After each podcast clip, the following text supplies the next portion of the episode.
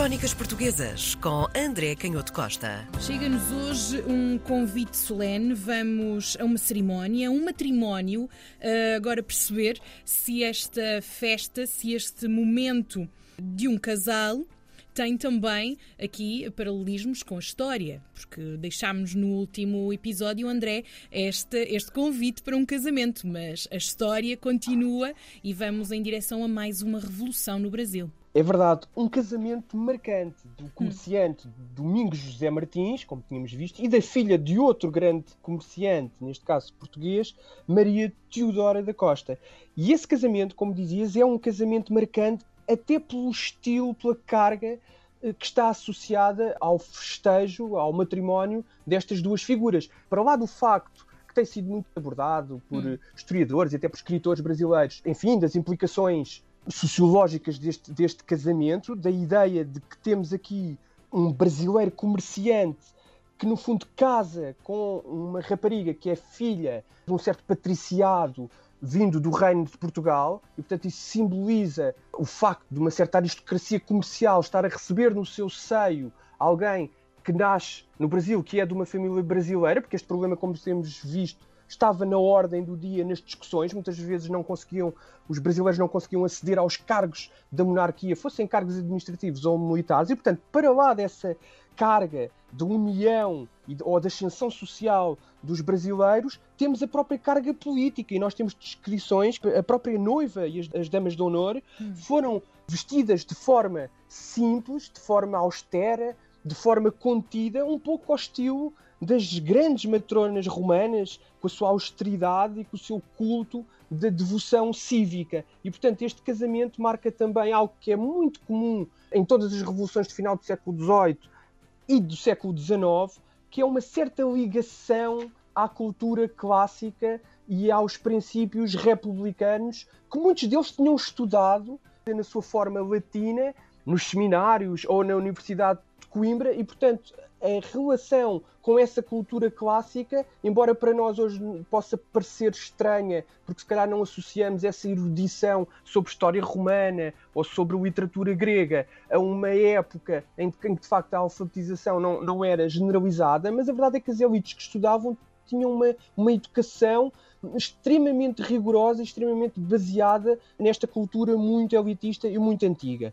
A verdade é que o casamento se dá a 14 de março de 1817. A revolução tinha começado, vimos isso, com aquele incidente quando tentaram prender os principais protagonistas da revolta. Eles reagiram, acabaram por assassinar um oficial e, portanto, é a partir daí que a revolução se desencadeia.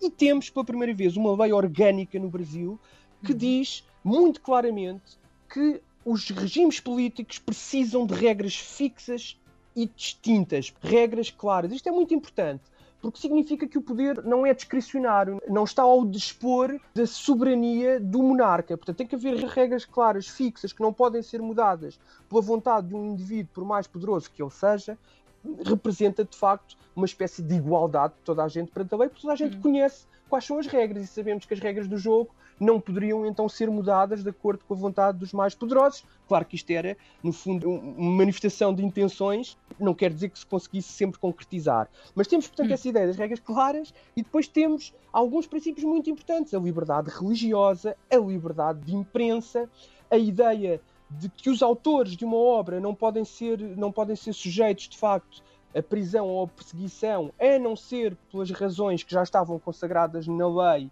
de serem atentados à religião, e portanto estamos a falar de constituições ou de uma ideia constitucional do início do século XIX, como é, como é evidente, não eram tolerados, obviamente, ataques na imprensa à religião, à Constituição, aos, aos bons costumes ou ao caráter dos indivíduos. Mas tudo o resto, e isto para nós hoje pode parecer pouco, mas na época não era nada pouco, tudo o resto passa a estar livre para se poder exercer a crítica. Claro que nós sabemos hoje também, há, há alguma coisa que grita logo aqui, que é o facto de não estar inscrito nesta lei orgânica eh, a abolição da escravatura. E isso acontecia porque era muito difícil fazer triunfar a revolução com este programa de abolir a escravatura, embora a Revolução tenha tido de facto o apoio deste anseio de muitos dos grupos populares e até de muitos, de muitos escravos escravos libertos, pessoas escravizadas libertas, mas a verdade é que muitos dos grandes proprietários agrícolas de Pernambuco viviam, de alguma maneira, também daquilo, dos benefícios da escravatura. E, portanto, havia aqui um conflito de interesses muito complicado que também ajuda a explicar porque é que a Revolução acaba por não ter inteiro sucesso. Mas a verdade é que conseguem baixar impostos, conseguem reduzir preços, este governo revolucionário, uhum. e conseguem implementar de facto uma certa liberdade de, de, opinião. Mas rapidamente são cercados pelas tropas que vêm da Bahia. Há indivíduos na corte que veem também esta oportunidade, da corte de Dom João VI, que veem esta oportunidade da revolta. É sempre assim nas revoluções. Os conservadores veem aqui a oportunidade de mostrar serviço e, portanto, há logo um grande voluntarismo de uma personagem que, tinha, que estava um pouco caída em desgraça, que era o Conde dos Arcos, que toma logo a dianteira da resposta monárquica da autoridade do governo de Dom João VI a esta revolução de Pernambuco, cerca a cidade do Recife. A revolução acaba por ser neutralizada. Uma série de líderes da revolução são condenados à morte, são executados, e isso representa um momento crítico, porque a verdade é que quando a revolução é neutralizada e no momento em que a revolução está a ser neutralizada, vão chegar notícias de que em Lisboa foram presos diversos indivíduos, incluindo um general muito prestigiado, numa conspiração contra o governo monárquico. As ideias revolucionárias elas florescem já não só apenas no Brasil, mas de repente as ideias revolucionárias aparecem com toda a sua força no próprio seio da cidade de Lisboa, que se sentia uma sede de monarquia abandonada. Crónicas Portuguesas com André Canhoto Costa.